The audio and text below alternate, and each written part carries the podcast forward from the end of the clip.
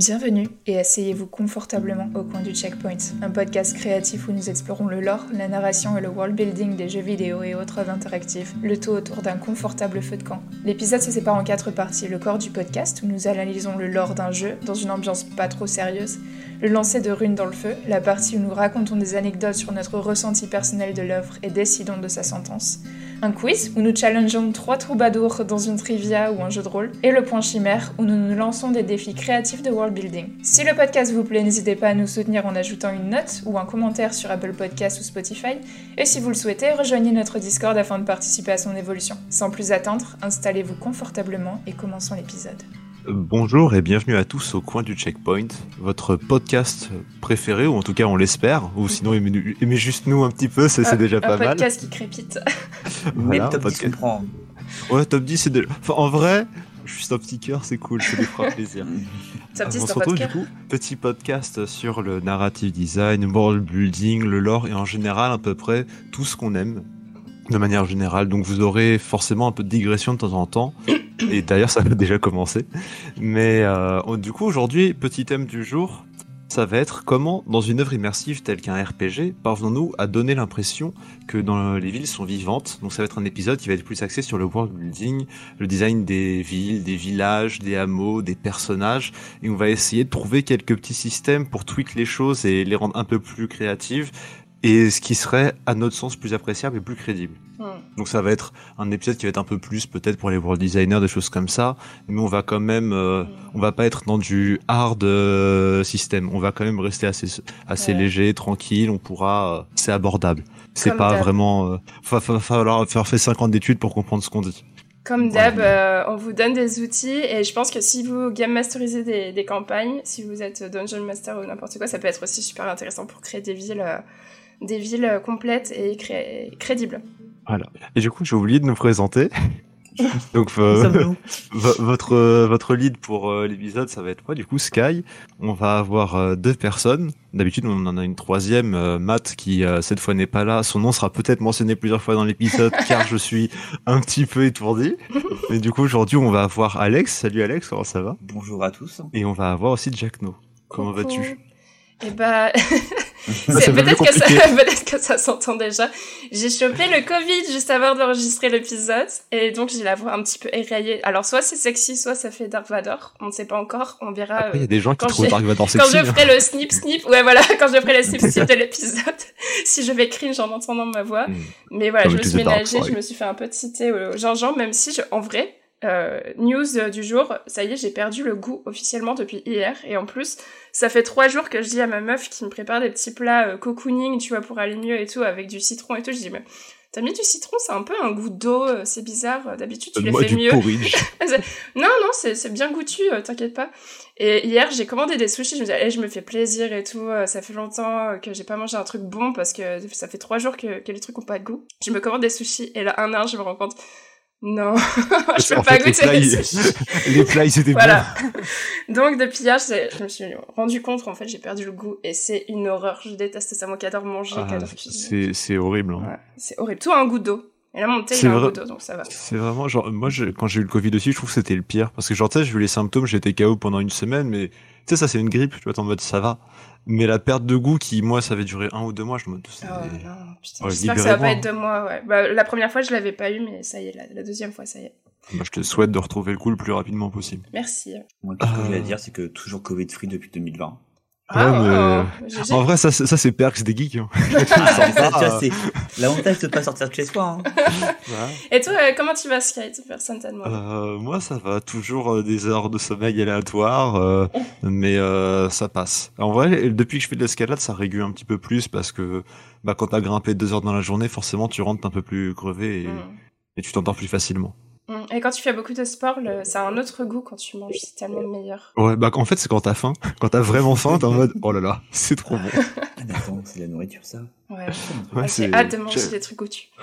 J'avais oublié, ça faisait déjà 5 heures que je n'avais pas mangé. Ouais. je suis affamé.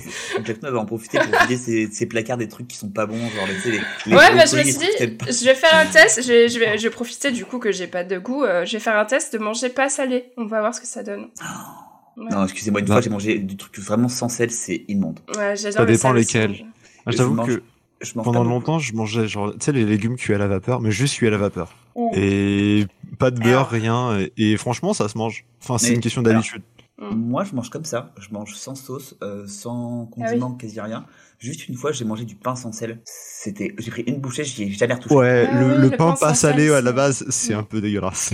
Mm. Aux Pays-Bas, on peut pas trouver du beurre euh, salé. C'est super compliqué. Mais Ah même ouais si c'est marqué salé, ça a pas de sel, ça a pas de goût par rapport à la France. Après, La- le beurre salé, c'est un beurre reco- d'agrément, c'est pas grave. C'est le beurre de cuisine, c'est le beurre doux.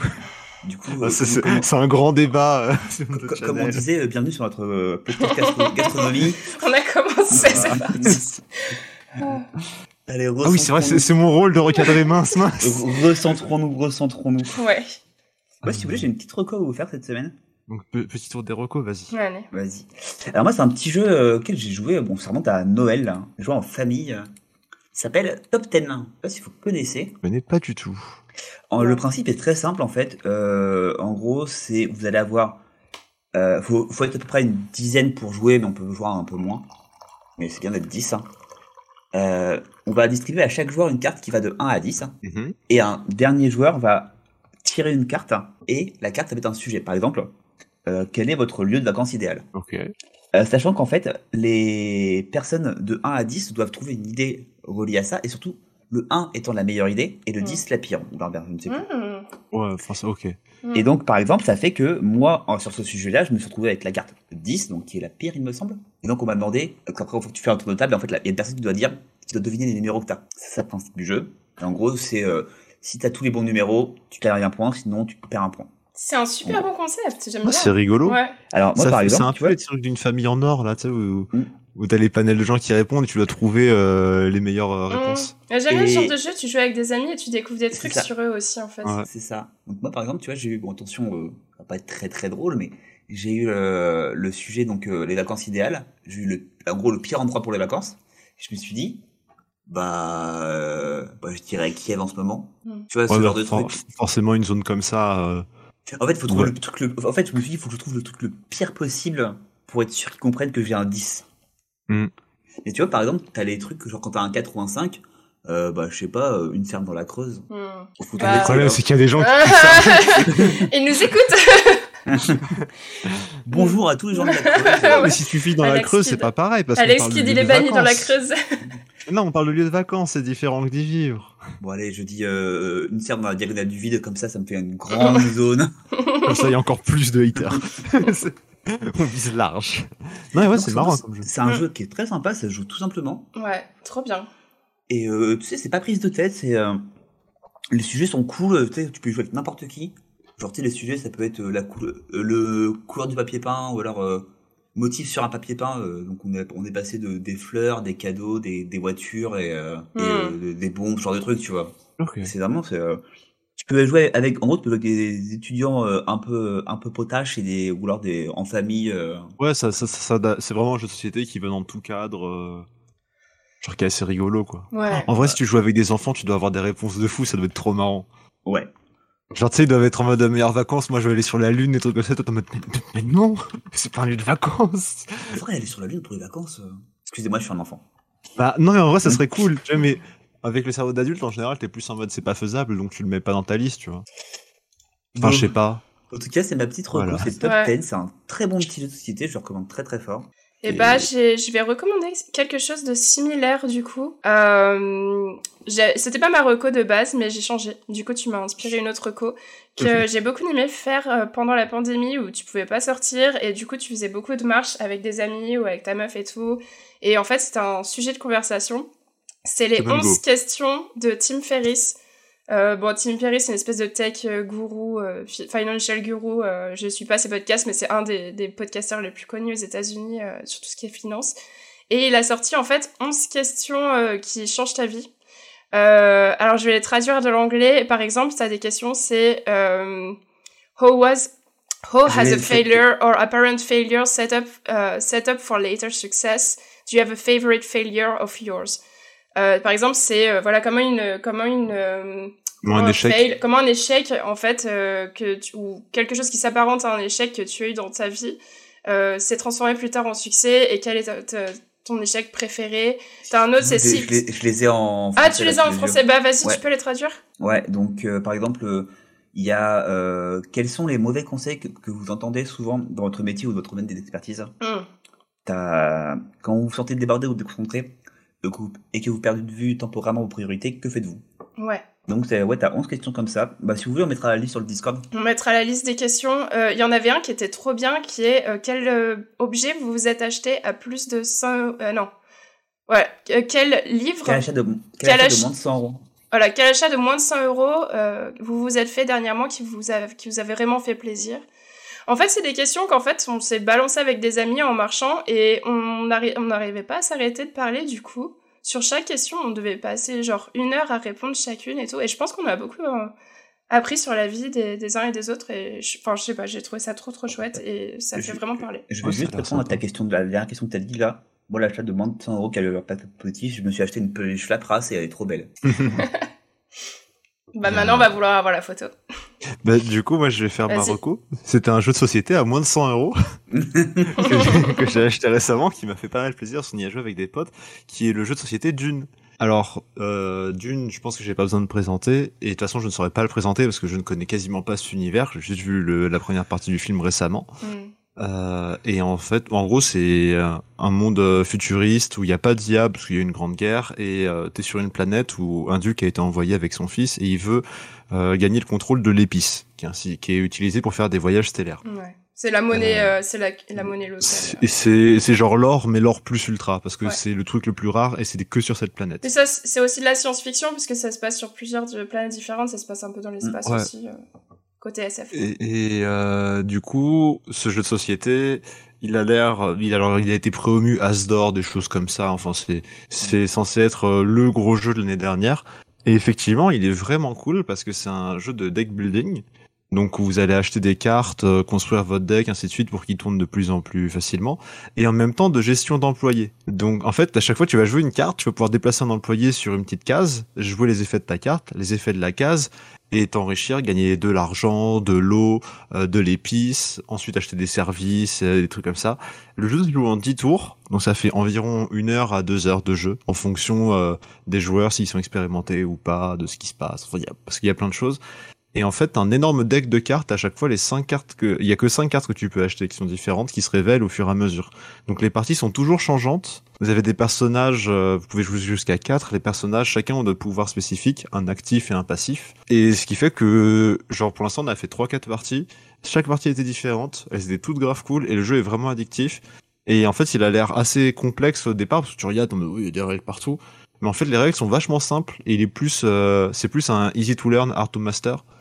Dans le sens où, euh, bah, bon, tu tapes le livret de règles, il y a genre 12 pages de règles, mais au final, il y a genre 6 pages d'exemples dedans. Et euh, la règle, c'est pour te dire, quand tu joues à la carte, tu déplaces petit bonhomme au truc où il y a le symbole qui est indiqué. Donc, une fois que tu as lu ça, tu regardes la carte, tu fais, effectivement, il y a des symboles, tu regardes la case, effectivement, il y a des symboles, et ça connecte assez bien. Donc, c'est Mm. même pas compliqué, c'est vraiment juste complexe. Hmm. Tu vois, moi, je fais la différence entre compliqué et complexe, Mm. je sais pas pour les gens, parce que je sais que c'est pas toujours les mêmes définitions, Ben, mais en voilà. fait, ça peut être complexe, mais euh, généralement, le problème, c'est d'expliquer les règles euh, aux autres. Avant de, Mm. avant de commencer une partie, euh, c'est chiant quand tu dois regarder une vidéo sur YouTube qui t'explique et qu'elle dure 20 minutes et que tu perds la boule et que tu dois toujours euh, revenir en arrière parce que tu n'arrives pas à comprendre ce qu'il dit. En, Mm. en fait, pour moi, le- le- la différence se fait que un jeu qui est compliqué, enfin non, un jeu qui est complexe mais pas compliqué, euh, tu arriveras à faire un tour du jeu assez facilement. Mm. Par exemple, tu vois, je vais prendre un, un exemple. Euh, J'ai joué à un jeu de Game of Thrones euh, sur plateau. On a commencé le jeu à 22h, on a terminé le premier tour à 3h du matin. Je n'y Ah ai oui. jamais rejoué. Je n'y ai jamais rejoué. Tu m'étonnes. Et en fait, c'est ça qui est bien dans ce genre de jeu, c'est que euh, même si tu peux faire des, gameplays de fou à la fin, si t'as envie juste de jouer posé avec des gens qui découvrent Ouais. le jeu, bah en fait vous lisez, allez, euh, prenez une demi-heure pour lire les règles, une demi-heure pour faire le premier tour histoire de un peu bien euh, setup le truc, et puis après c'est parti. Ouais, bah, c'est un peu ça. Pour moi, compliqué, c'est, c'est des règles lourdes, embêtantes, contraignantes, alors que complexe, c'est plus de la profondeur de gameplay. En mode, ça reste simple d'accès, mais si tu veux pousser le truc, optimiser à fond, c'est là que tu te retrouves à avoir des choses où t'es en mode, je peux pas jouer cette case-là si je veux juste jouer, tu vois. T'es Ouais. obligé d'aller chercher de l'opti. T'as envie de pouvoir jouer des jeux société avec Ouais. tout le monde, tu vois. Enfin, faut- Attention, je vais trigger, si vous voulez jouer à des jeux compliqués, jouez à D&D. Hein. Ouais, Oui, c'est. Oh, je déteste. Je déteste. Ah, c'est un, un des moteurs que j'aime le moins de JDR. Mm. mais- J'ai fait une séance et après, vu qu'on aimait bien le scénar, on a fait bon, on va le continuer. Tu vois l'armure? Bah, il y a plus d'armure. Tu vois les dés là? Bah, il y a plus de dés. Maintenant, on lance juste un dessin. Ah non, mais j'ai rejoint, j'ai rejoint une campagne euh, de à guérilla avant avec des collègues. Euh, qui faisaient une campagne et du coup j'avais rejoint parce que j'avais trop envie de tester le jeu de rôle et euh, c'était pas du tout ce que j'écoutais parce que moi j'ai découvert le jeu de rôle avec Aria du coup, c'est oh, c'est mm. vachement fluide et tout, c'est cool, c'est basé sur la narration, l'immersion, euh, sur le roleplay. Mais euh, D&D, on a passé genre trois heures, euh, une séance à juste faire un combat. À un moment, j'en pouvais plus, tu vois, il fallait, fallait vraiment calculer les métriques, les distances entre les personnages, se rappeler des sortilèges et tout. ah. Alors, pour la défense du D&D, tout dépend aussi beaucoup du maître du jeu. Oui. Ouais, c'est possible, ouais. Alors, je, je, fais une mini reco vite fait, euh, tu peux regarder Table ouais. Quest. Et puis après, on peut avancer un petit peu dans l'épisode. voilà. Du coup, on va y aller, je pense. Ah non, mais vas-y, euh, tu voulais encore un truc avant de... Oui, mais juste Table si tu veux regarder du, du Donjon et Dragon qui est plus fluide et plus sympa, tu peux regarder euh, Table Quest. Il y a, dedans, il y a plein de guests. Il y a Alpha Cast, JDG, des trucs comme ça, des, des streamers, youtubeurs français. Et euh, pour le coup, c'est assez rigolo. C'est un petit peu lent à se mettre en place, mais t'as pas, t'as moins la partie lourde de, de combat. Et vu que l'UMJ et les joueurs connaissent vraiment bien leurs persos et les règles, T'as pas de je check, ça fait 4 mètres, oh là là, je ne peux pas. Je check, ça fait 2 mètres, oh là là. Là, ils sont juste en mode je fais ça, je fais ça, je fais ça, ça déroule, ça lance les dés et, ça enchaîne. C'est plus, c'est beaucoup plus fluide. Hmm. Ok. Voilà. Euh, donc, on va rentrer dans le corps du podcast. Après, euh, je sais pas, ça fait 20 minutes, une demi-heure. déjà en train de parler. t'inquiète, on est bien. Ça va? Oh, ça va, on est, large. De toute façon, on n'a personne qui va nous taper. De toute façon, on avait dit qu'on mettait les points chimères à la fin de nos chroniques euh, respectives. Du coup, ça nous fera aussi skip le point chimère. Ça, ça, devrait rentrer. Le point chimère, pour ceux qui ne connaissent pas, c'est un petit exercice d'écriture créative qu'on fait. À chaque fois, on se pose une petite question. Et euh, dans les épisodes à thème classique, on va dire sur un jeu ou quoi, c'est un peu plus simple. Là, c'était un thème qui était un peu plus, euh, je sais pas comment dire, plus abstrait. Mhm. Et euh, du coup, pour euh, éviter de nous répéter de ce qu'on va dire dans nos chroniques, on va juste l'intégrer, essayer de l'intégrer à nos chroniques. C'est un ajustement de dernière minute, donc si c'est un peu bizarre, c'est normal. Mais voilà. En gros, on va parler des, comme tu disais, on va parler des, des systèmes un peu dans les villes qui rendent euh, les PNJ des, des, citoyens, des habitants euh, un peu euh, vivants, en fait, qui rendent les villes vivantes finalement. Et on va essayer de déconstruire tout ça et regarder les systèmes de design ou de, de, faux IA qui rendent les, les, les PNJ vivants. Et donc, dans ces systèmes-là, en fait, on a déconstruit trois grands thèmes. Et à la fin de ces thèmes, on va dire ce qu'on pourrait ajouter à ces thèmes pour euh, les améliorer encore plus dans, les, dans des prochains RPG qui pourraient sortir. Voilà. Donc bah du coup on va commencer avec le premier thème qui est le tien du coup Jack No. Ouais. Euh, bah, avant que avant qu'on commence avec nos thèmes, je voudrais faire une toute petite introduction sur expliquer en fait euh, commencer à parler des villes et comprendre leur composition euh, pour regarder un peu plus près ce qu'on a en fait avant de, de vouloir déconstruire des thèmes. C'est quoi une ville? C'est quoi un village? C'est quoi un hameau? Comment construire quelque chose de euh, qui respecte les règles finalement et comment designer euh, une grande métropole ou, un petit village ou un petit bourg. Euh, juste avant que je commence avec mon thème, j'aimerais me baser sur une petite vidéo de, Rune Smith sur, sur YouTube qui s'appelle Settlements. Et je l'ai un petit peu traduit en français et résumé vite fait. Et c'est un peu que il faut savoir que quand vous construisez, quand vous construisez une ville, L'élément de cohésion générale qui pousse les habitants à s'installer quelque part et à fonder un hameau, c'est qu'il y a euh, à cet endroit une ressource particulière. Donc si vous avez joué à Civilisation, vous avez probablement euh, fait naviguer vos colons sur la carte à la recherche d'une ressource intéressante pour fonder votre ville et vous installer. Donc généralement, au centre de la création d'un hameau, on retrouve ces trois ressources principales, toujours là, l'eau, la nourriture et euh, des minéraux. Euh, et c'est probablement pas tout ce que le, euh, le hameau va produire, mais c'est généralement la base euh, du hameau. Voilà. Et faut savoir que cette ressource principale que le hameau aura sera une très très forte influence sur la culture générale des habitants et, et du bourg qui va se construire autour. Donc voilà, on dit le sud de la France pas la même chose que le nord de la France, l'est, l'ouest pas la même chose. Tu vois, c'est des ressources différentes mmh. qu'on trouve à des endroits différents qui ont créé en fait une culture et un folklore différent euh, partout dans la France et c'est partout la même chose dans toutes les villes du monde. Donc voilà, alors je dis hameau, euh, c'est la bourgade la plus petite. Un hameau, ça compte environ euh, moins de 100 habitants. Donc pas la place pour tes aventuriers de s'installer, c'est que des maisons pour les habitants et généralement c'est très peu de ressources. On vit jour le jour, on récupère des baies dans les buissons, on chasse des cerfs, etc. un peu le chasseur-cueilleur classique. Chasseur-cueilleur classique. L'utilité d'un hameau dans ton histoire, ce sera généralement récolter des informations euh, sur la map et des petites histoires entre les habitants du hameau, etc. C'est les petites villages étapes où tu passes vite fait. euh, Il y a un bourgmestre qui te dit euh, Salut, on n'a rien ici. Vous voulez continuer votre village Votre route bourgmestre. hein. Ouais. C'est ça. On a, une ta- on a une taverne si vous voulez dormir. Ouais, peut-être C'est- qu'en voilà. fait, à ce niveau-là, on n'a même pas encore, on n'a même pas encore euh, un genre de gouvernement qui se met en place. On n'a pas de municipalité, c'est plus, Ouais, voilà. c'est vraiment juste un chef qui est là en mode bah c'est moi qui gère mais je suis pas forcément apte à gérer quoi. Des fois je signe un truc. Et Je alors, sais pas lire. quand on, quand on grossit un hameau et qu'on atteint entre 100 à 1000 habitants, qu'est-ce qu'on obtient? Un village. Est-ce que tu veux nous expliquer un petit peu le concept de créer un village euh, Comment comment créer un bon village, euh, Sky? Euh, ouais. Alors les villages en général, du coup, c'est plus structuré forcément que le hameau. Donc tu vas commencer à avoir des agriculteurs, tu vas avoir des petits surplus de production parce que avoir des champs ça rapporte beaucoup. Et donc, quand tu as un surplus de production, il y a du commerce qui commence à s'installer. Mm. Comme il y a du commerce qui commence à s'installer, il y a des marchands qui veulent venir voyager. Et vous, quand vous arrivez, vous pouvez également marchander parce que bah, tout simplement, il y a des biens à échanger. Les gens ne sont pas en train de mourir de faim ou alors de manger le cerf qui a été chassé ce matin.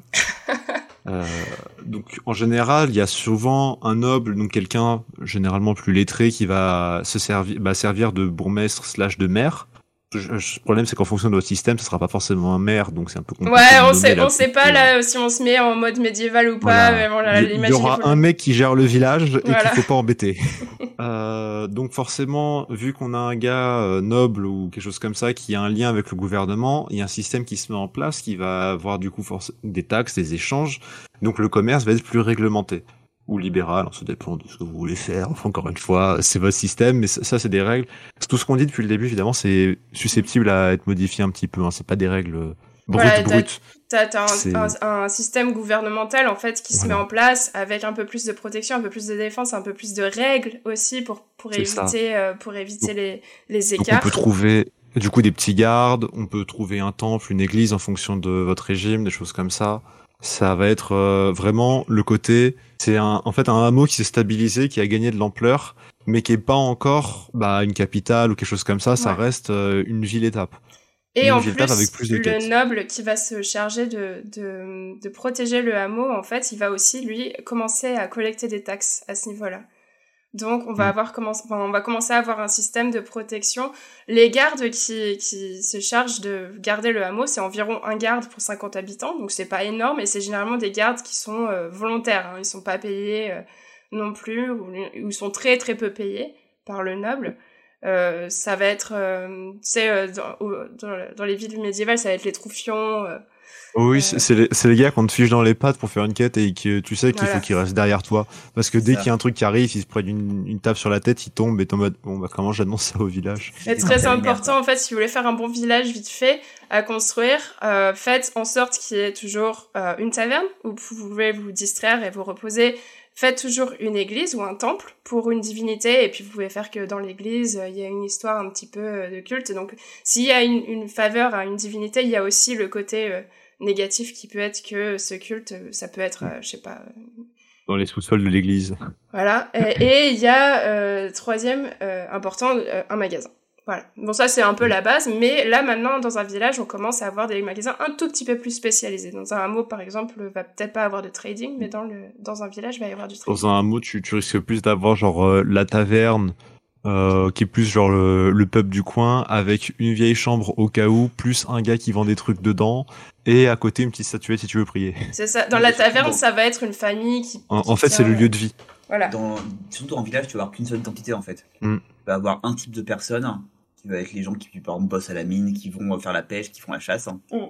Ils se retrouvent le soir à la taverne, à la seule taverne du village, et il n'y a pas, et en fait, il y a pas grande variété. Mm. Il y a des trucs de dispo, mais il n'y a pas beaucoup de variété. Alors que le, alors que dans une ville, dans une ville, donc quand le village grandit, on obtient par exemple un village de plus de 6000 habitants euh, et qu'on a trop de trop de ressources, enfin, on a suffisamment de ressources extraites pour satisfaire les besoins du village et même plus, on obtient une ville. Donc euh, on a beaucoup de routes qui mènent à Rome. Euh, avec une ville, on va avoir le, le, le business, les affaires qui vont exploser, les échanges qui vont exploser tout simplement parce qu'on va avoir des ressources à disposition qu'on pourra envoyer ailleurs, mais aussi on aura besoin de ressources à faire venir chez nous pour pallier les, les banques à la ville. Mm. Euh, vu qu'on aura beaucoup de gens, on aura beaucoup de demandes, donc on va commencer à avoir des artisans spécialisés, des guides, etc. On commencera aussi à avoir une vraie forme de gouvernement, parce que comme on aura un gros centre de population, il y aura forcément des frictions, il y aura forcément des gens qui ne vont pas être d'accord avec d'autres, et donc il faudra un système de loi, un conseil municipal notamment, la il y aura la criminalité, donc il y aura plus de gardes, il y aura des règles. Euh, il y aura aussi forcément peut-être plus de côté religion, puisque plus de personnes ont plus de potentiellement de divinités selon votre, votre setup aussi. Donc on va avoir des églises ou une église qui va s'installer euh, de manière plus, Ouais. euh, plus importante.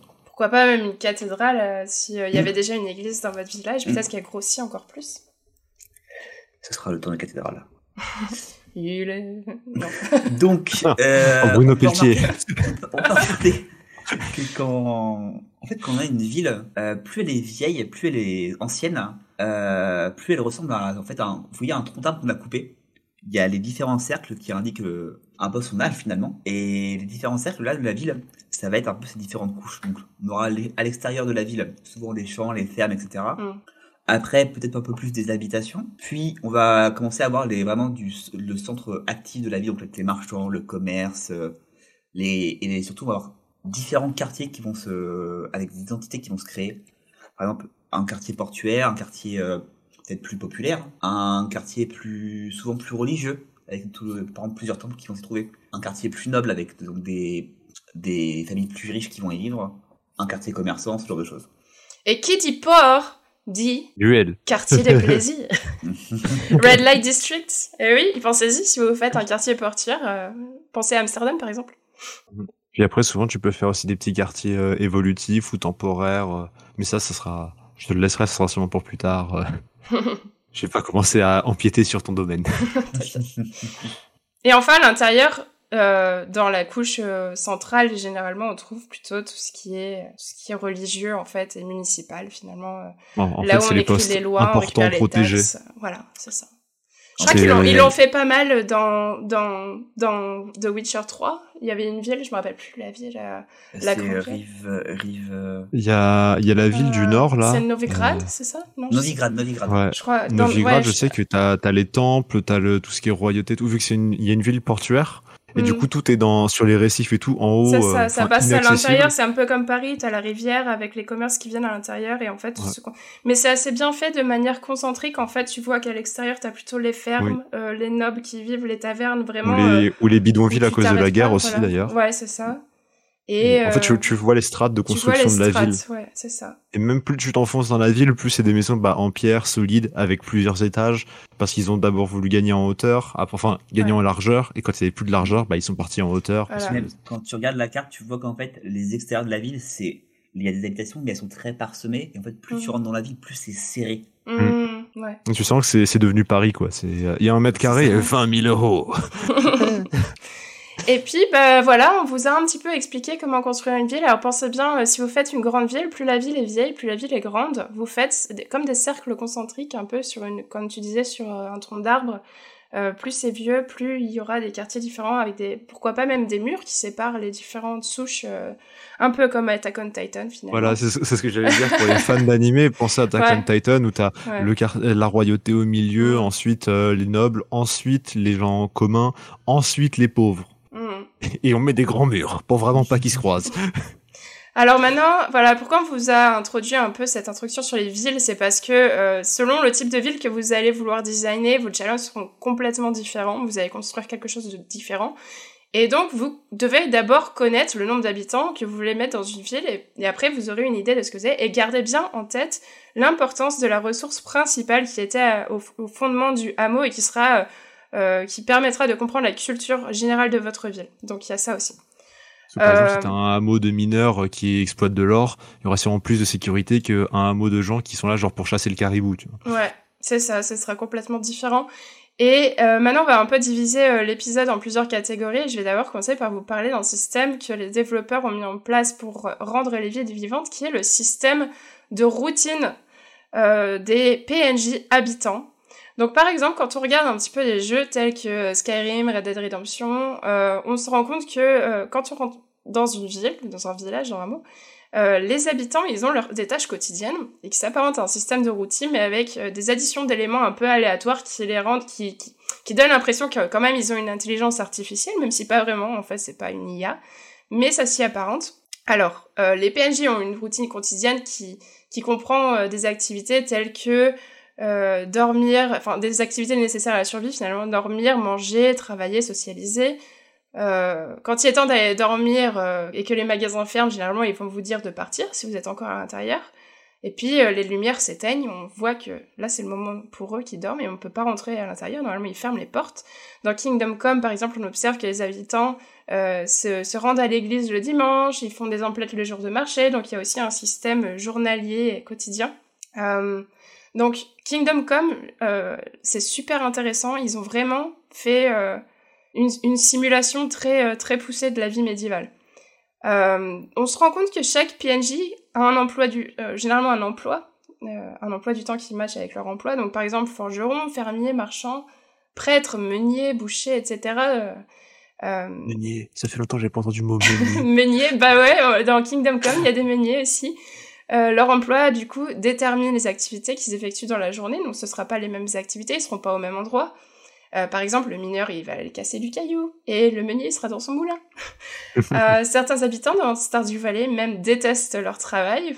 Il euh, y a un personnage qui s'appelle Shane qui va euh, tous les jours travailler dans un supermarché et quand tu le rencontres, enfin quand il est en route pour aller travailler, il déteste ça, tu te rends compte qu'il aime pas son, son taf. Donc ça c'est aussi intéressant d'avoir des réactions par rapport à par rapport à leurs activités, leur appréciation de leur routine.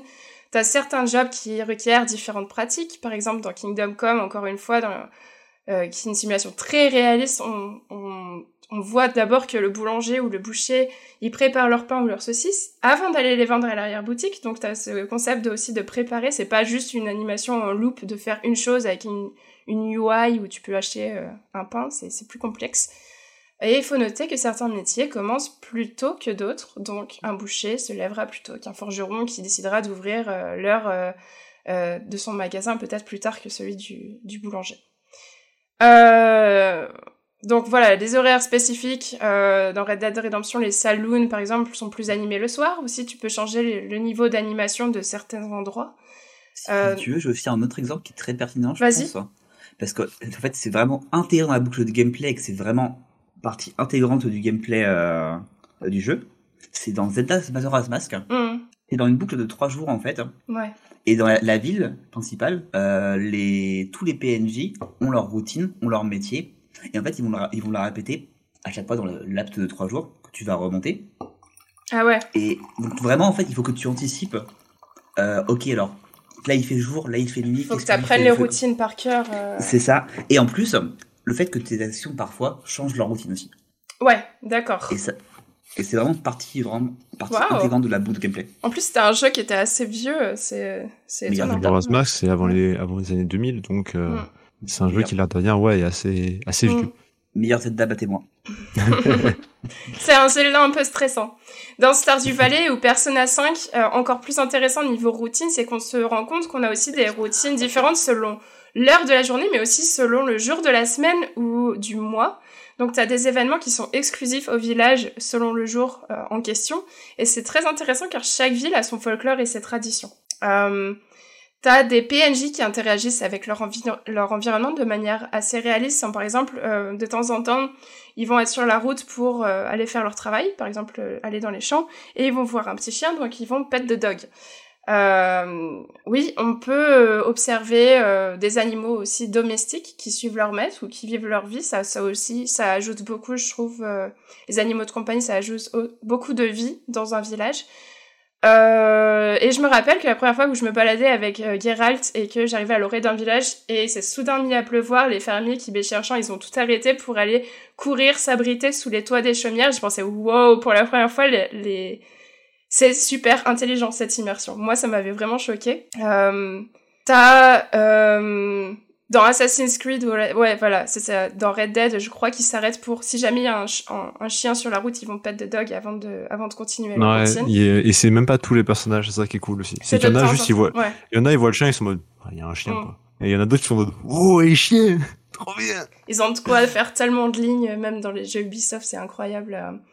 T'as les PNJ qui peuvent interagir aussi entre eux quand ils sont sur la route. Donc par exemple, t'en as un qui va dans une direction, l'autre dans la direction opposée, mais quand même sur la même euh, sur la même route. Ils vont euh, soit juste se pousser pour pas, euh, pour pas se, enfin, s'interpénétrer, les modèles 3D, soit juste ils vont se dire bonjour et passer leur route. Et je me rappelle quand on avait shooté pour Horizon Forbidden Ways par exemple, j'avais fait des sessions de mocap et on avait passé des heures à filmer où je faisais euh, des interactions justement où on s'évitait les uns les autres, où juste on se parlait, on se disait un truc, on se faisait un check, je sais pas.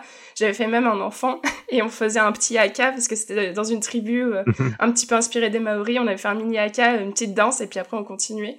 Je sais même pas si ça a été mis dans le jeu, mais en tout cas, si vous verrez euh, des osserums bourrés à Chain Scrape, c'était moi. Euh, Les PNJ peuvent aussi euh, réagir aux événements du jeu ou à des dangers. Par exemple, on se rend compte dans, dans Skyrim, euh, si un dragon attaque la ville ou si vous tuez une poule, euh, ils vont interagir, ils vont réagir en fuyant ou vous attaquant.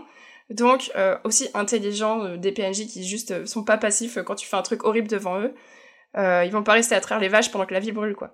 Euh... Ah, il fait chaud hein. This is fine. Euh, dans The Witcher 3 aussi, on, se rend compte au niveau des lignes audio que les habitants peuvent réagir aux choix amoureux que Geralt fait. Par exemple, si le joueur a sauvé euh, la ville d'un monstre, euh, ils vont réagir et dire des choses différentes à Geralt. Il va y avoir un système de reconnaissance ou de, de, haine vis-à-vis de lui. Donc très intéressant. Alors maintenant, qu'est-ce qu'on pourrait améliorer dans ce système de routine? Pour les œuvres interactives afin de les rendre un peu plus crédibles, tout en tenant compte des limitations techniques, évidemment, pour les développeurs, euh, dans le design des villes. Et eh ben pour moi, on pourrait designer, euh, designer des dialogues avec euh, de la culture locale la personnalité des personnages en fonction du climat ou de la ressource principale des lieux. Donc ça pourrait être des changements de dialogue. Ajouter un système de routine, de jours fériés, de jours spéciaux selon le folklore local, ce serait très intéressant. Donc pourquoi pas euh, aller dans une ville et puis en fait il y a un mariage ou un enterrement ou des tournois, une compétition, des joutes, même le joueur pourrait participer ou juste voir en fait euh, les gens célébrer ce jour férié. Pourquoi pas avoir aussi un système de gain ou de perte d'économie Donc par exemple, si le meunier travaille dans son moulin et vend sa farine au boulanger de façon prospère pendant un an, pourquoi pas le voir progresser progressivement, euh, changer de classe sociale, pourquoi pas de nouveaux vêtements, embaucher du personnel, exporter ses biens dans différentes villes? Pourquoi pas, à l'inverse, si vous volez dans les caisses d'un magasin, influencer le commerce très négativement au point même que vous pourriez euh, le faire fermer euh, car vous l'avez dévalisé et finalement voilà on retrouve euh, le vendeur dans la rue la prochaine fois qu'on revient la, boutique est fermée et c'est tant pis pour vous vous aviez qu'à pas faire le connard. Donc envie de fermer toutes les, tous les magasins d'une ville là. Ouais voilà. Envie de voler le forgeron et de faire son armure devant lui. Et toi Zwar c'est T'arrives dans la ville, il y a tous les magasins fermés, il y a tout le monde dehors en mode bon, on sait plus quoi faire, on comprend pas. À chaque fois qu'on ouvre un truc, on n'a plus rien à vendre. Les game designers la détestent. Et toi, tu passes à côté, t'as avec tout hésité dans ta charrette en mode je comprends pas, hein, c'est vraiment super triste. Et un truc que je développerai dans le point chimère, c'est que j'adorerais, si tu vas dans la, dans la taverne, en fait, que la, la cuisinière ou la tavernière, en fait, si tu lui commandes quelque chose, c'est pas juste une UI bim bam boum. Euh, euh, on achète un, truc avec un menu. Non, c'est genre tu commandes ce qu'il y a, euh, la nourriture locale. Je sais pas, par exemple, on est euh, en, automne, il y a que des champignons parce qu'ils sont dans la forêt. Voilà, va y avoir des, un, un, plat champignons. Ça dépend du jour et de la saison. Et tu la vois en fait quand tu commandes, tu la vois préparer le menu devant toi. Moi, ah, ma frustration dans, dans Cyberpunk, c'était vraiment, ils avaient fait des étals incroyables avec des marchés, etc. Et en fait, j'aurais trop aimé les voir, genre préparer, préparer leur bol de ramen. Ouais, c'est vrai que tu ouvres un menu, t'achètes et tu pars. Voilà, ils ont tout préparé, faites les petites animations et tout. Franchement, ça, enfin, je pense que ça rajouterait vraiment les, à l'expérience roleplay. En plus, enfin pour Cyberpunk, il y en a plein qui ont les animations. C'est juste genre ils les font tout le temps. Ils ont plusieurs animations, mais on cuisine et tout. Et quand t'arrives, bah tu prends un qui est déjà vendu quoi. Enfin qui est déjà prêt. Mm. Vous rentrez dans la ville, l'action s'arrête, le temps se, le temps se détend, se fige. Vous commandez un truc, vous vous mettez au, coin du feu le temps qu'il prépare. Vous pouvez regarder les animations, profiter et tout. Puis euh, une fois qu'elle arrive avec sa préparation, voilà, bah c'est c'est trop cool, tu vois. Et puis je je sais pas enfin moi c'est vraiment ce qui me manquait dans Cyberpunk, c'est c'est c'est ce côté replay. Euh, déjà euh, en tant que fanboy de Cyberpunk, je vais euh, devoir défendre ma licence. Mais moi j'adore aussi Cyberpunk. Je pense qu'ils aient prévu de faire ça, qu'ils n'ont juste pas eu le temps. Mais euh, je voulais revenir sur un truc que tu avais dit là, notamment par exemple sur les échanges, échanges de culture, etc., les petites phrases et tout. J'ai vu une anecdote Alors, euh, qui est pas forcément une bonne ou une mauvaise chose, ça c'est vous qui déciderez. Euh, le jeu Gollum, hein, qui va sortir dans quelques temps, quelques Ouais. semaines, je crois. Bon. Euh, il va y avoir un, un pack de langues elfiques dans le Oh. jeu. En gros, en fait, tu peux remplacer des dialogues entre des elfes PNJ Ouais. par des dialogues en elfique, hein, qui Trop ont bien. été doublés, doublés par des acteurs, etc. Le seul problème, c'est que le pack est payant. Oh, c'est trop Ah, nul. bah, ouais. Mais en fait, c'est vrai que l'idée est bien, tu vois, de se dire, ah bah là, si je veux personnaliser comme un full nerd Seigneur des Anneaux, et bah les elfes parlent en elfique, les nains parlent en nain. Bah en fait, ils auraient sauvé plus d'argent, je pense, s'ils avaient fait ça de base pour tout le jeu, plutôt que payer toutes les traductions dans toutes les langues différentes du monde. Si de base ils avaient que elfique, nain, nain, nainique ou humanique. Mais euh, du coup, je pense que ça aurait été encore plus pratique s'ils avaient juste pas fait rien de payant et mis tout en elfique. Ouais. Bref. Et avec des sous-titres euh, en langue euh, commune. C'est ça. Voilà, c'était pour euh, c'était pour ma petite chronique sur les routines des personnages. Alors du coup, ça va être l'heure de la mienne sur les histoires des PNJ. Alors je suis désolé, moi ça va être un peu plus déstructuré que, que Jack No. hein. Mais après, normalement, vous J'aime les bullet points. Euh, moi en fait, on va, en gros, on va faire très. Moi j'ai un système qui est très très simple pour créer des PNJ. Euh, je fais du JDR. Et les personnages qui me plaisent, qu'on interagisse avec ou qu'on les crée sans faire exprès, je les vole. Je les mets dans nos, nos trucs. Alors après, souvent les PNJ, ils vont respecter très généralement des tropes de personnages, donc des, des prototypes et des, des moules, on va dire. Mhm. Voilà. En français, c'est bien des moules de personnages. Et en gros, c'est des personnages qui, alors pour en citer quelques-uns, on va avoir par exemple euh, la damsel, la demoiselle en détresse, donc euh, la jeune fille fragile à aller sauver, le l'élu ou avec un e sans e comme vous voulez, qui doit aller faire sa quête, euh, le personnage un peu euh, sexy fatal, euh, et tous ces trucs, le, scientifique fou, vous les connaissez, vous les avez déjà vus, vous les croisez, mais euh, pour ne pas les garder brutes comme ça, c'est par exemple la demoiselle en détresse. euh, c'est bon, on a compris qu'il voulait faire des femmes fragiles à chaque fois. Changer un truc, arrêtez de la faire. Genre, faites soit une fausse demoiselle en détresse, ça c'est rigolo. Il y a un film que j'ai vu récemment qui l'a fait où genre t'arrives et tu vois le personnage, t'es en mode Oh, c'est encore une fille qui est un peu faiblarde qu'on doit sauver. Yeah, trop bien. Et au final, c'est le méchant. Et là, t'es en mode Ouais, du coup, elle est craquée, c'est trop stylé, j'aime bien. Et du coup, à chaque fois, soit tu mélanges les tropes, soit tu crées des twists. Par exemple, euh, un truc tout con, mais un, quelque chose qu'on voit pas si souvent que ça, en tout cas, j'ai pas vu dans les médias que j'ai consommés, c'est bah un mec fragile en détresse. Bah, C'est c'est tout bête, hein. Mais moi, je sais que j'en ai mis des fois dans mes JDR et mes joueurs, ils étaient en mode, toi, c'est cool parce que d'habitude, on voit toujours, euh, enfin, c'est pas le cliché de d'habitude. Et euh, donc, vous pouvez soit tweak des choses comme ça, soit va y avoir une approche qui est plus euh, complexe entre guillemets, qui va être l'approche euh, systémique, en gros, qui fait que vous allez créer des personnages par besoin. Parce que là, en fait, tout ce que je vous dis, c'est vous créez des personnages par envie. J'ai envie de voir un, le- un scientifique fou qui est accompagné euh, d'un mec qui fait euh, 4 mètres 50 euh, mais qui adore les choux-fleurs. Je, je, Mm. je sais pas, hein, vous prenez des traits Je euh, random, vous les mélangez. Bah, alors les scientifiques pas fous et qui sont accompagnés d'un.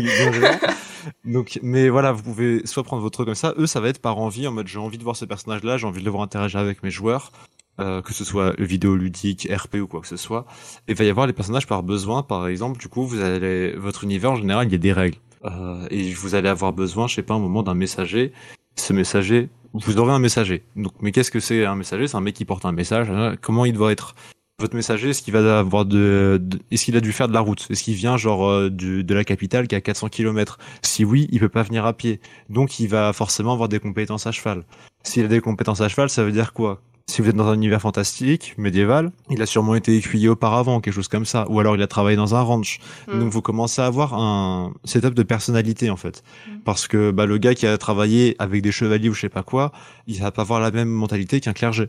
Mm. Et du coup, vous allez créer des personnages comme ça à partir de leur environnement et pas à partir d'une envie. Euh, ce qui fait que vous allez avoir des personnages qui vont être naturels entre guillemets. Et si vous voulez du coup euh, qu'ils soient un peu plus original, il y a toujours quelque chose à faire, c'est de briser une des règles que vous avez établies. Évidemment, brisez pas la règle la plus importante que vous avez de votre système ou quoi, parce que sinon votre perso- à moins que vous le vouliez, mais genre ça peut faire très vite très bizarre. Genre, euh, tu dis la règle c'est qu'il n'y a pas de pouvoir, et un mec il arrive, il a des pouvoirs magiques, tu es en mode tu es bizarre. Euh, Qu'est-ce que tu fais ici? Et ça casse un peu ton comment c'est la suspension de d'incrédulité? Mm. C'est ça. Ouais, c'est ça. hein, c'est- ouais. Et mais après des fois ça peut être intéressant. En fait, le problème c'est qu'à chaque fois que je dis quelque chose, j'ai envie de dire oui, mais tu peux le briser. Oui, mais tu peux ne pas le briser. Ouais, ça, dé- Et- ça dépend. euh, je pense Ah. dans Aria, ce qui était rigolo, c'était le, le génie euh, dans sa tour, euh, comment il s'appelle, euh, qui, qui fait des, des- de la magie. Tamerlan Ah, non. Moi, je pense à Tamerlan, je pense à Shazam. Qui, Shazam, qui voilà, c'est ça. Shazam Ouais. qui, qui voyage dans le temps finalement, et en fait, c'est le, le personnage que tu retrouves dans toutes les OPSP, euh, dans toutes les dérives et tout. Il et en- est, il est incroyable. c'est ça, c'est un- peu le clin d'œil. Ça, c'est des personnages qui sont, pour moi, Shazam, c'est un peu plus, les personnages comme Shazam qui voyagent à l'envers par rapport à la chronologie des personnages, c'est des choses qui sont assez complexes à créer. Et j'en ai vu, bah, deux qui marchaient relativement bien. Genre Shazam qui marche bien slash moyennement bien parce qu'en fait, il est plus rigolo, il a pas, Ouais. pas toujours de vrai intérêt scénaristique, tu vois. Mm.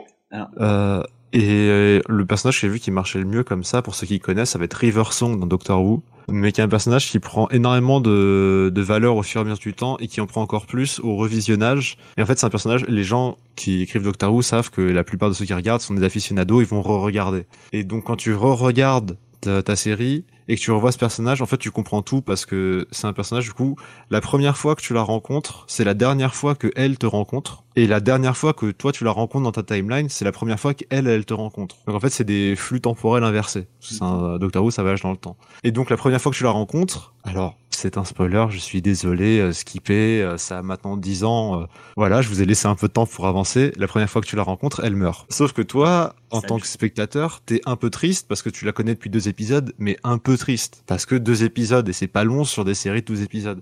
Alors qu'au final, bah, quand tu, quand tu continues l'é- l'épisode, en fait, tu la vois après, parce qu'elle est morte, oui, mais c'est la dernière fois qu'elle, elle te rencontre, c'est la première fois que toi, tu la rencontres. Donc, tu la revois et tout, il y a une romance qui se crée et tout, et c'est assez cool.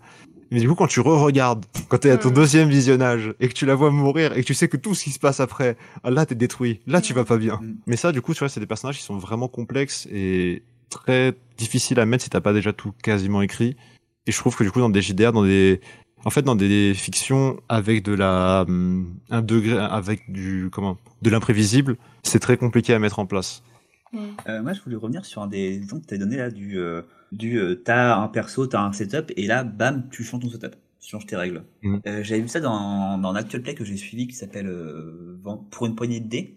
Euh, où en gros, c'est tu pars sur un euh, quatre enquêteurs qui euh, font de l'enquête sur des trucs qui sont paranormaux, mais pas vraiment. En gros, un Mhm. peu X-Files, tu vois, à la limite. Et tu vois, tu te dis, bah, pendant 4 heures d'épisode, tu les suis et tout, ils sont dans une petite bourgade dirigée par l'extrême droite qui est en train de faire de la méthamphétamine. Une très longue histoire. Classique. Et tu te dis, bon, bah ok, c'est un truc d'enquête et tout, et au bout de 4 heures, paf, vampire. Hmm. Et là, tu- en gros, tu changes, t'es dans un tout autre univers d'un seul coup. Et, et ce qui est bien, c'est quand là, ton personnage, tes personnages, en fait, tu les prends et tu les mets dans un cadre où ils sont, où ils détonnent. Mm. Et du coup, c'est là que tu, en fait, tu peux les travailler pour voir comment ils vont réagir dans ce nouveau cadre.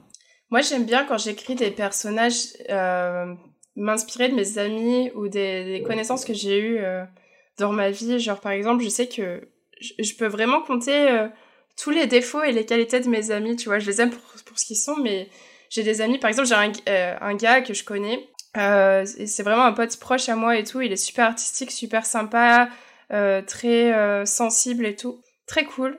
Par contre, il peut être vachement toxique, genre par exemple sur, il est vachement négatif sur plein de trucs et il veut vraiment te drainer aussi, genre ce qu'on appelle, sais, il y a des gens qui, qui, qui appellent ça les vampires psychiques, tu vois, genre ils drainent ton énergie et tout.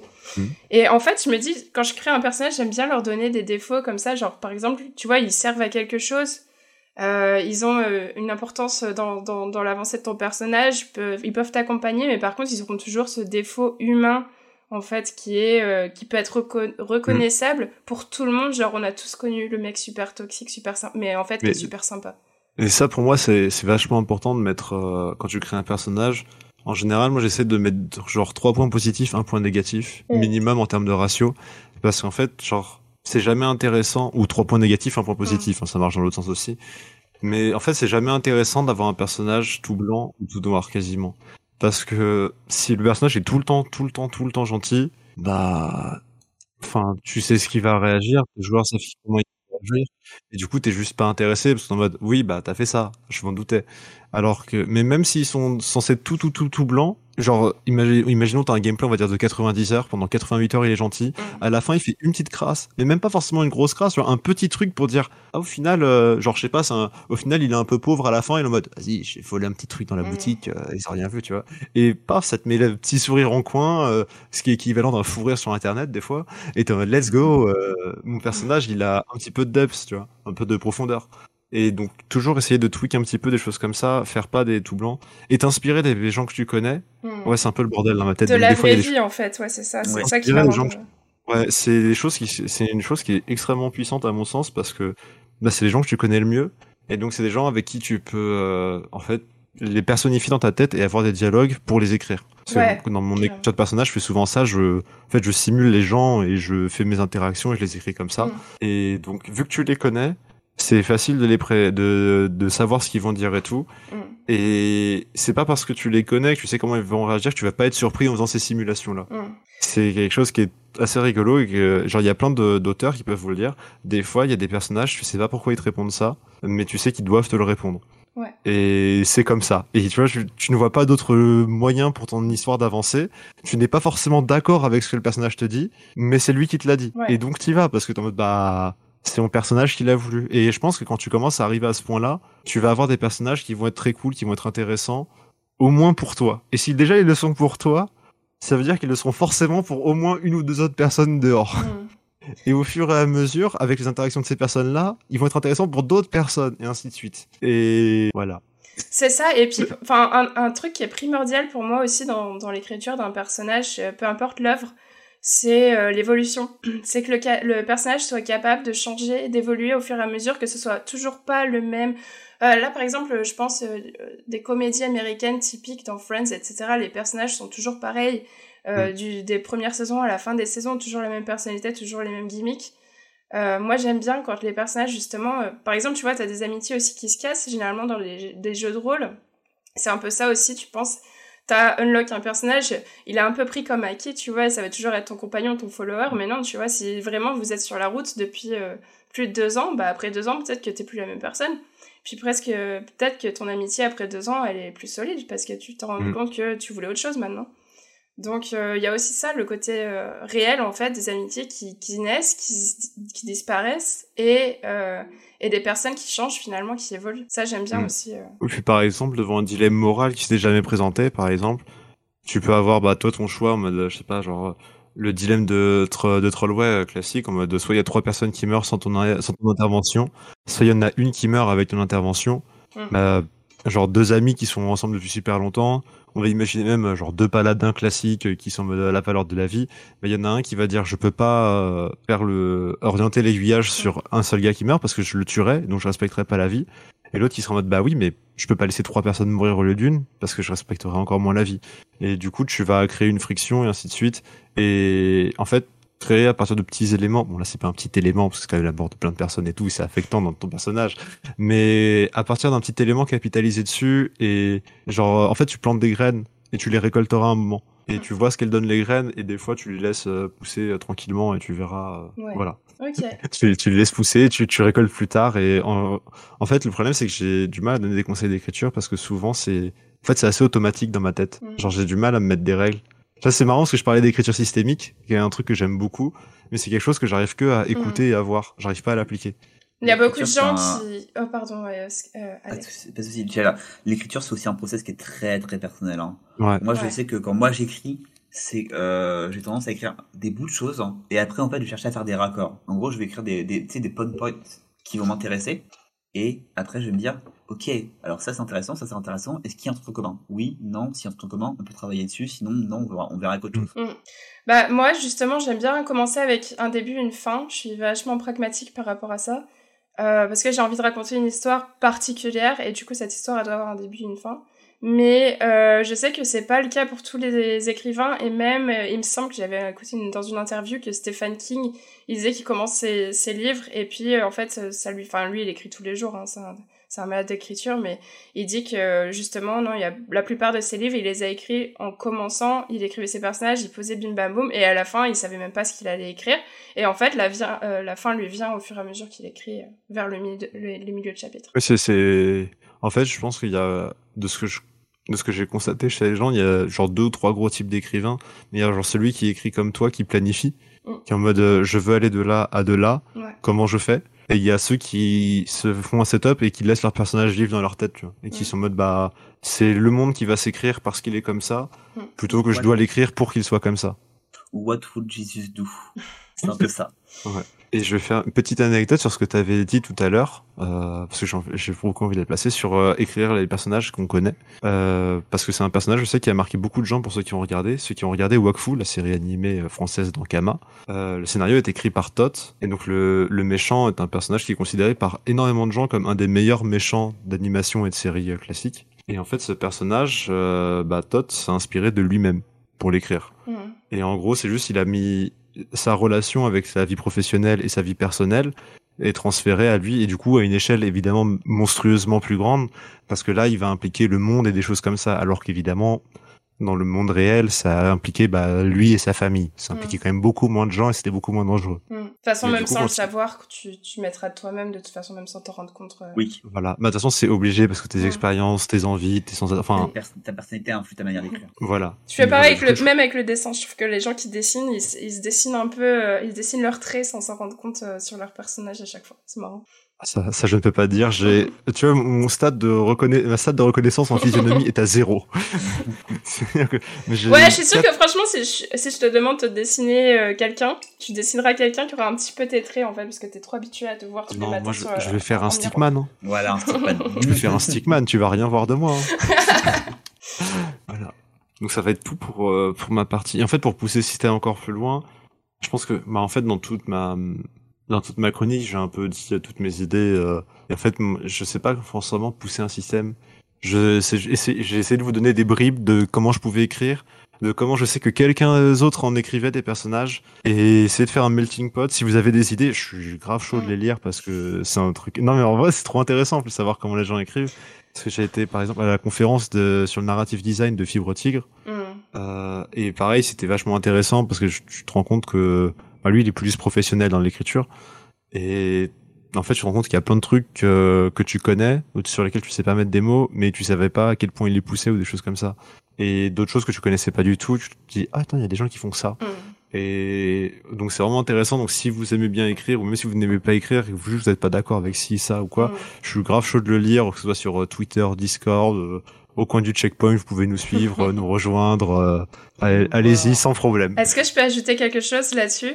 Ou euh, on n'a pas vas-y. le temps Instagram Non, non, non, non, juste, euh, justement sur un des personnages de Fibrotrick euh, que je trouvais très intéressant, c'est euh, un moment dans sa campagne, euh, il a un personnage masculin, donc qui est aussi joué par un homme, Lamua, qui euh, mange un, un cis cake. Et en fait, c'est un cake qui permet euh, à son personnage de, de changer de genre. Et euh, son personnage se retrouve, se retrouve transformé en femme. Et euh, du coup, il se retrouve avec des problématiques de femme sans s'en rendre compte. À un moment, euh, le Fibre, le, le, le game master, du coup, il lui dit ah, alors, est-ce que tu veux coucher avec cette personne? Tu vas y coucher avec un mec Il dit oh, bien sûr, parce que son personnage est un peu, un peu frivole. Et Ah, donc, beaucoup, bien sûr, et il couche avec. Et après, Fibre éthique, il dit bah vas-y, lance un dé. Et si ça tombe sur un nombre pair, t'es enceinte. Si ça tombe sur un nombre pas pair, t'es pas enceinte. Et en fait, le- je me rappelle que l'âme, à ce moment-là, elle fait quoi? En fait, c'est comme c'est un mec, il s'était jamais rendu compte que ça pouvait être une possibilité qu'un personnage dans une vie médiévale, en fait, tu vas coucher sans protection. En plus, il y avait aucune protection, il avait même pas pensé à ça. Et que, bah ouais, c'est une possibilité. Tu joues un Ouais, personnage ouais, féminin, en fait, t'as, t'as d'autres choses qui te, qui, qui t'arrivent, en fait, que, en fait, selon la minorité, la minorité, la personne que tu joues, toi, en tant que mec blanc, hétéro, etc., tu vas avoir tes problématiques, mais en fait, t'as tellement de millions de problématiques selon les personnes que tu incarnes, selon les personnes que Mm. tu joues, etc. Donc, ça ajoute tellement de complexité, en fait, d'avoir de la diversité dans un cast, et même, à un moment, de jouer un personnage et d'un coup, De de, casser de ses règles, de changer, de, casser les règles, de changer, en fait, complètement euh, le personnage que tu incarnes. Je trouvais ça super intéressant. Tu vois, tout à l'heure, on parlait de The Witcher et des réactions des gens. Mm. Genre, un truc comme ça qui définit pas mal aussi The Witcher, c'est, il y a beaucoup de réactions de racisme au départ de ton personnage. Ouais. Et genre, même si tu fais énormément de bonnes actions, il y aura toujours des villages où quand t'arrives, ils seront en mode, oh, sale mutant, des trucs comme ça. Et Ouais, euh, Enfin, les gars, je viens de sauver toute la région, j'ai tout dératisé, je suis super sympa. Eux, ils sont en mode, ouais, mais t'es un chacal. Bon, bah, Et puis like bah, je vais me faire voir, hein, super. Toujours Du coup, bah, ton sympathique. personnage. Enfin, moi, je sais que dans des villages où j'ai été accueilli comme ça, Euh, D'habitude, j'étais plutôt le, le cool guy dans The Witcher. Ça t'arrive, on me donne un contrat, t'es en mode oui, je le fais. Là, euh, le village où il m'a accueilli comme ça, je faisais en mode tu vas payer un peu plus. Sinon, je vais pas te le ton hitmaker là. euh. Bah moi en Hein fait je trouve ça bien que justement tu comme tu disais au début j'aime bien casser les codes et tout. Moi je trouve ça bien de créer des personnages qui sont un peu clichés. Euh, dans ce sens-là où en fait quand il y a les codes qui sont cassés ça te déstabilise. Si les codes ils sont tout le temps cassés en fait t'es un peu en genre tu, ok, tu joues dans un monde qui est pas crédible, Mm. mais dans un monde crédible, il y a du racisme, il y a de l'homophobie, euh, les gens vont te Ah regarder mais bizarre si J'aime beaucoup les codes et, Et- j'aime beaucoup les. En fait, j'aime tout. Et en fait, du coup, quand tu casses, ça rend encore d'autant plus, euh, ça rend d'autant plus euh, impressionnant, je trouve. Donc Oui, là, par en exemple, fait. le moment du cheesecake où le, le mec devient une femme et il a des problématiques de femme, Mm. c'était c'était trop bien joué, je trouvais. En fait, j'aime bien, quand je disais que j'aime bien casser, c'est plus j'aime bien surprendre. C'est dans le sens où quand t'as des règles qui sont stables pendant longtemps, les casser d'un coup, ou des règles qui sont instables depuis longtemps et d'un coup tout devient stable, c'est là que je trouve ça intéressant de créer de la surprise et perturber les gens. Ouais. C'est plus dans ce sens-là que je veux dire, je veux dire, genre les tropes de caractère, c'est pas un truc qui est mauvais en soi, c'est un truc qui est très cool si tu t'en sers bien, Ouais. euh, qui est facile entre guillemets d'utilisation parce que les codes tu les connais donc ils sont faciles à utiliser à écrire, mais euh, faut juste pas tomber dedans tout le temps. Je suis d'accord. En fait, c'est juste éviter le tout le temps, éviter la Mm. permanence. Ouais. Si c'est tout le temps la même chose, bah au moment tu souffles quoi. Mm. Et quand tu souffles, c'est pas bon. C'est réel. Voilà. On va peut-être euh, passer au troisième euh, sujet parce que je pense qu'on a un peu euh, débordé. Mm. Euh, et c'est ton sujet du coup, euh, Alex. Je me suis pas trompé de prénom. Euh, je te laisse le présenter. Ça- C'est pas grave, ça fait un an qu'on fait le podcast, t'inquiète. Ça. Ça fait deux trois ans qu'on se connaît. Euh, Euh. Alex Oui, oui, oui. Alors, euh, qu'est-ce que je voulais dire? Oui, de quoi je vais vous parler? Moi, je vais vous parler d'un truc que, que, en plus j'adore dans les jeux, c'est les factions. Ouh. Donc, euh, les factions dans les villes et dans la narration, euh, je me suis intéressé à l'intérêt des factions dans les jeux vidéo surtout, forcément. Euh, c'est un concept qu'on retrouve partout, hein. Donc, euh, dans World of Warcraft avec la Horde et l'Alliance, Alliance. dans Counter-Strike, les, les terroristes dans les terroristes. Euh, Fallout, euh, Confrérie de l'Acier, euh, les, la, la RNC, la Légion dans Fallout New Vegas. Il y a les yeux de Jackno qui sont allumés quand elle a entendu Fallout.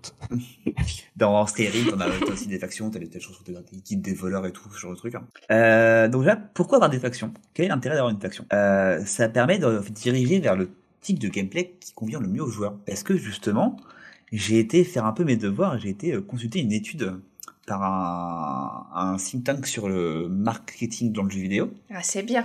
euh, qui en gros donnait un choix à, une per- à des personnes en disant préférez plutôt euh, les côtés euh, lumière, loi, ordre ou côté sombre, ombre, chaotique. Donc sur ce choix-là, tu vois, sur un panel général de personnes, c'était à peu près euh, 50-50. Par contre, après, quand tu leur demandais à ces gens-là qu'est-ce qu'ils préféraient dans différents thèmes, par exemple la communauté, la compétition, l'excitement, l'excitation, euh, la destruction, le pouvoir, la stratégie, le challenge, l'histoire, la fantaisie, etc. Euh, tu remarques par exemple que les personnes qui ont choisi le côté light, le côté lumière, ne sont pas très destruction, mais sont très histoire, sont très, euh, sont très challenge aussi. Par contre, les, per- les personnes qui choisissent le côté sombre, donc la faction sombre, sont plutôt côté destruction et euh, plutôt aussi côté, côté compétition. Donc en fait, ton choix de faction déjà va orienter la, faci- la façon dont tu veux jouer et ce que tu cherches dans un jeu. Mm. Donc maintenant, les factions, à quoi elles vont servir? En fait, elles vont chacune apporter un lore, un gameplay et un game design différent.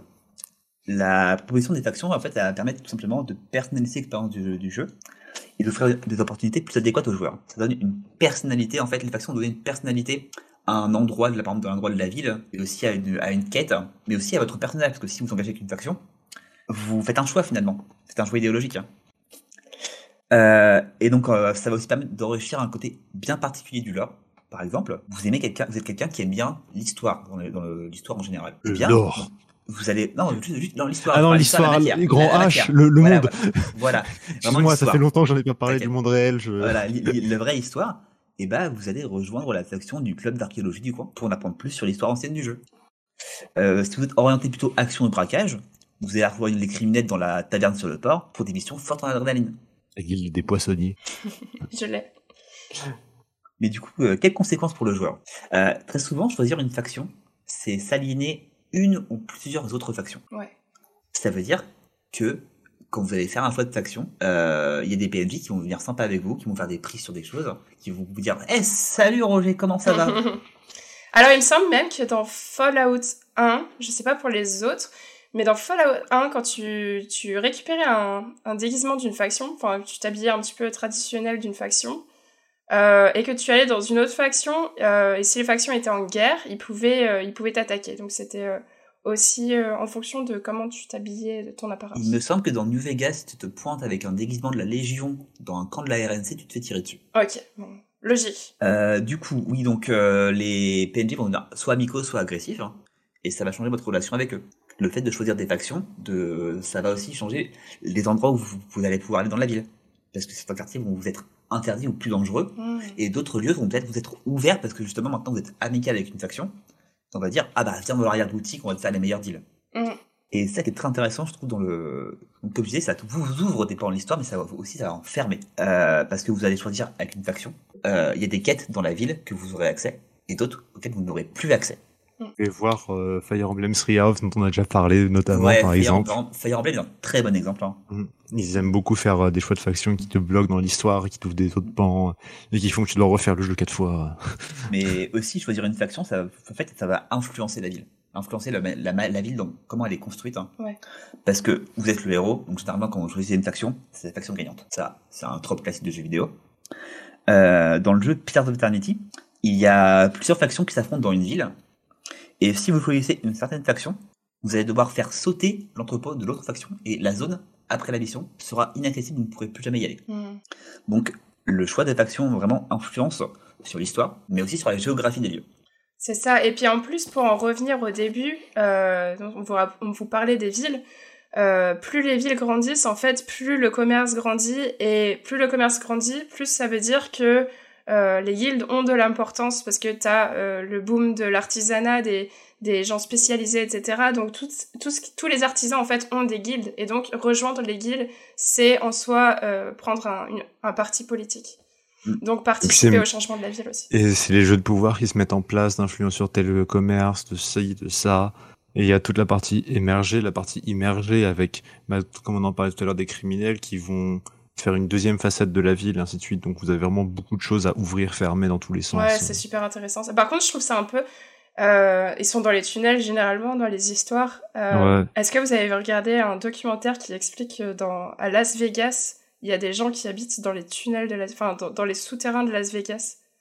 En Californie, il y a tellement de, de pauvreté qu'il y a beaucoup de gens qui sont sans domicile fixe. C'est un gros problème qui dorment dans les rues. Et à Las Vegas, il y a tout un réseau de personnes qui vivent euh, sous la ville, etc. C'est, enfin, c'est, c'est super flippant. Ah, j'ai- Ah, c'est, ouais, je savais pas du tout. Ouais. Oh, je sais pas si C'est c'est digression, mais ça m'y a fait penser Bah, en parlant des réseaux et tout. Euh, du coup, qu'est-ce que je, moi je disais? Euh, Ouais, des factions donc, peuvent apparaître et disparaître selon votre influence. En fait, vous avez l'influence sur le monde, sur le monde. hein. Euh, mais les factions aussi, en fait, elles ont une zone d'influence. Et selon vos actions, il y a des factions qui vont grandir, des factions qui vont rétrécir, des factions qui vont disparaître. Et ça, c'est très intéressant. Je trouve en fait les factions, c'est vraiment à donner la possibilité aux joueurs de faire des choix qui vont ouvrir, mais qui vont aussi fermer des portes. Mm. Et ouais, j'avais réfléchi un peu à un, à un système pour améliorer ça, d'avoir en fait une sorte de pool de factions changeantes. C'est-à-dire que selon quelle faction tu aides, on a une qui va grandir, qui va prendre de l'importance, et en fait qui va grandir dans la ville. Tu vas voir qu'elle va se répandre, sur un quartier, elle va être sur trois. Et au contraire, d'autres factions qui du coup vont avoir un territoire qui va être réduit, qui vont peut-être se battre pour un territoire, donc tu auras deux factions sur un même territoire. Donc tu auras des événements avec deux factions qui te demandent de l'aide pour conquérir un territoire, ce genre de choses. Ou alors des, des concurrences entre guildes, entre guildes des poissonniers, guildes des marchands, guildes des voleurs, etc. Et en fait, vraiment, le fait que tes actions ont une influence sur la géographie de la ville et sur les PNJ, où est-ce que tu les rencontres, comment tu les rencontres et comment ils sont avec toi. Hmm, super intéressant.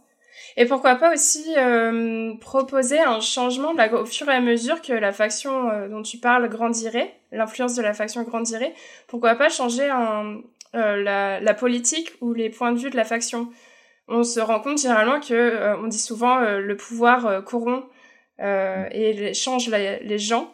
Alors pourquoi pas avoir en fait les factions changer carrément euh, de type de culture ou commencer à avoir ce, ce côté corrompu avec des points noirs qui apparaissent dans la faction qui n'étaient pas au début, qui n'étaient pas visibles, etc. Ça pourrait être cool ça aussi. Moi, ça, je l'ai Mhm. souvent vu dans les guildes, genre, très cléricales, euh, foi.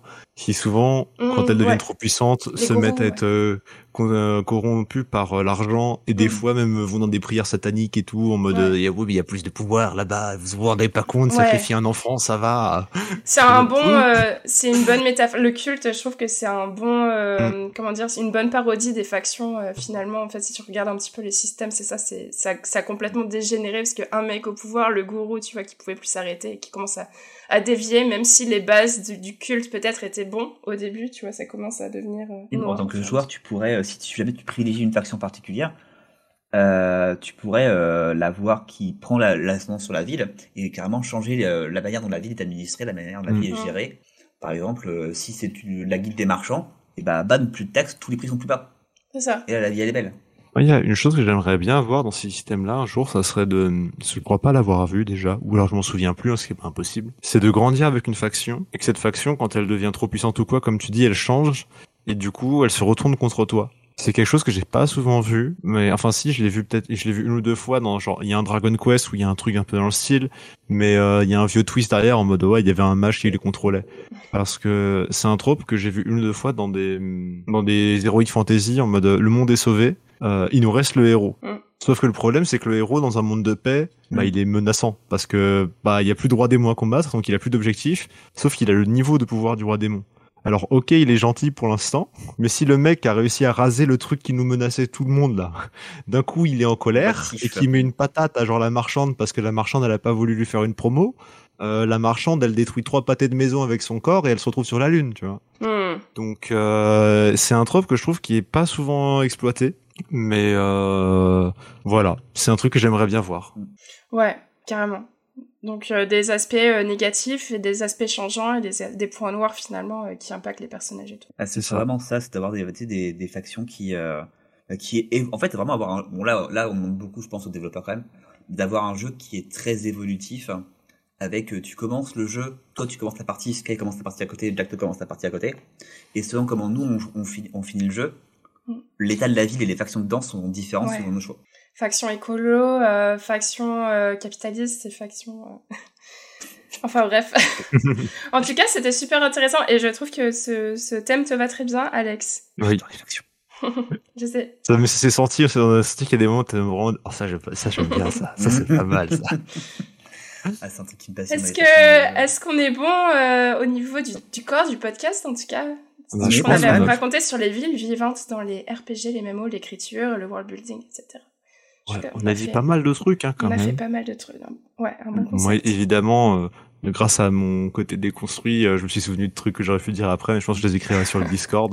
Donc, Ouais, euh, j'avais voilà. j'avais écrit plein de trucs intéressants aussi sur ma chimère. J'avais écrit tu nous avais fait un petit quiz. Ouais, oui, j'ai fait un petit quiz pour. alors là, on est du coup le mardi, je sais plus combien. Et à la fin de la semaine, il y a Zelda Tears of the Kingdom qui Yeah. sort. Un jeu que je n'attends pas du tout. euh, euh, on vous annonce que Sky sera en hiatus de, au coin du checkpoint pendant 3 mois à peu près. Je vais l'attraper par le col pour le prochain épisode. je, je- je serai quand même là. Peut-être que je parlerai comme lui, comme ça des. Mais euh, je serai là. Mais du coup, j'ai fait un quiz inspiré. Alors, c'est expérimental, hein, et inspiré du Burger Quiz où les réponses c'est donc Link, Zelda ou les deux. Donc, D'accord. soit c'est Link qui correspond, soit c'est Zelda, soit ça va être les deux. Donc. Link et Zelda. Euh, donc j'ai genre 11 ou 13 questions, je sais plus.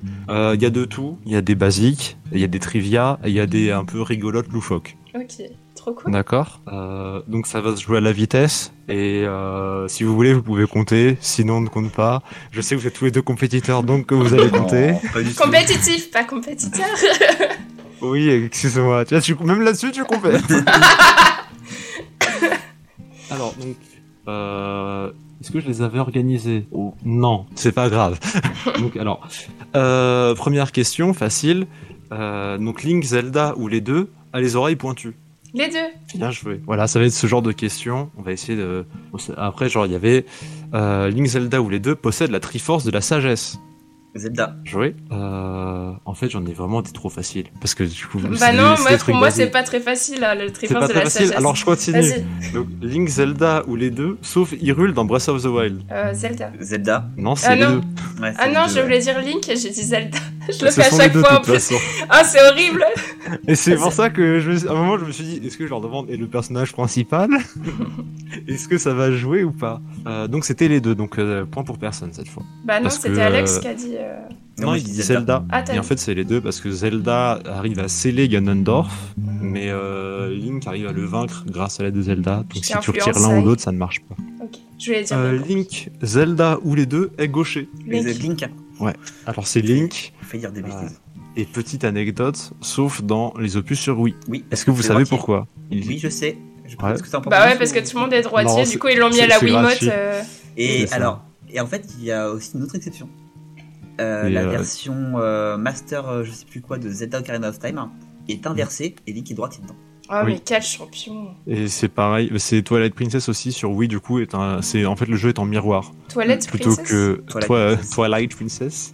Ils l'ont- en fait ils ont miroir le jeu parce que du coup il y avait des moments où le fait plutôt que de se dire on va faire en sorte que Link soit droitier et tout, ils ont juste dit on prend le jeu, on le flippe, Link est droitier, c'est bon. Sérieux? Non. Ouais. Et des petites anecdotes comme ça. euh. Alors donc Link Zelda ou les deux est inspiré de Peter Pan. Euh, Les Link deux C'est Link, bien joué Jacques. Bah ouais, les petits. Voilà c'est le petit la petite tunique verte et tout et c'est Miyamoto qui l'a révélé dans une interview qui a dit que en fait il est fan de Walt Disney depuis longtemps et euh, il regardait Peter Pan quand il a devait designer le perso, il aimait bien la tunique verte et tout, il a commencé à la faire puis du coup bah ils sont inspirés. Ouais, c'est vrai qu'il ressemble un peu à Peter Pan, hein, Ouais. c'est vrai. Bah, la, la tenue classique. Et puis il a la petite, la ailes, petite euh, fée qui la suit. euh. Ouais. 3 points, Oui, Jacques. bah oui, la, la V c'est pareil. Euh, donc Link Zelda ou les deux est l'enfant de Robin Williams. Zelda. Les deux Je Bien sais joué, c'est Zelda. en fait, sa fille s'appelle Zelda en, en hommage au jeu. Ah c'est- Il est trop ouais. cool. Euh, donc Link, Zelda ou les deux tire son nom d'une romancière américaine des années 20. Zelda Oui. Bah ouais. C'est Ouais, Zelda Fitzgerald. Bah oui, Zelda Fitzgerald. Voilà. Ça, c'est, ça, c'était plus pour vous donner un peu. Je, je galérais un peu à trouver des questions et je en mode, on va essayer de trouver des trucs un peu historiques, ça peut être En sympa. même temps, t'as dit romancière, donc euh, il y avait qu'une possibilité. oui, bon, excusez-moi, je suis pas un maître de l'écriture. des Mais non, mais il y a de la questions. triche aussi. Alors, Link, Zelda ou les deux permet de connecter deux Game Boy. Link. Oui, Ah, c'est le câble Link. Le câble Link. Alors, Link, Zelda ou les deux se fait soulever par Ganondorf. Oh, Link Bah, les deux. Ah non, c'est Zelda. Dans, sa- dans l'opus de Ah Wind ouais Waker, elle se fait littéralement porter et emmener. euh, comme Moi, j'ai joué à Smash, je peux Rien dire que de- Ganondorf, il soulève- il soulève tout le monde. hein. Non, mais Smash, ça compte pas. Et voilà. Euh, Link Zelda ou les deux euh, fait de la musique rock, mais seulement dans des espaces verts. Link. Oui. Pourquoi? J'ai j'ai vu ce dessin animé pourri. Non, c'est parce que c'est Linkin Park. Oh merde. C'est un jeu de mots pourri. Pourtant, je suis fan en plus et j'adore ça. Mais oui, elle était pour toi. Je l'ai écrit en pensant à toi cette question. J'ai Euh, désespéré. et donc la, de- la dernière, ça va être Link Zelda où les deux pratiquent le cross-dressing. Ouais, Zelda. Et non, ce sont les deux, encore une fois. De où De où il s'habille en fille, euh, Alors. Link Alors du coup, il y a Zelda qui, se, qui incarne Shake, comme Ouais. euh, la Ouais. plupart des gens connaissent, dans Ocarina of Time.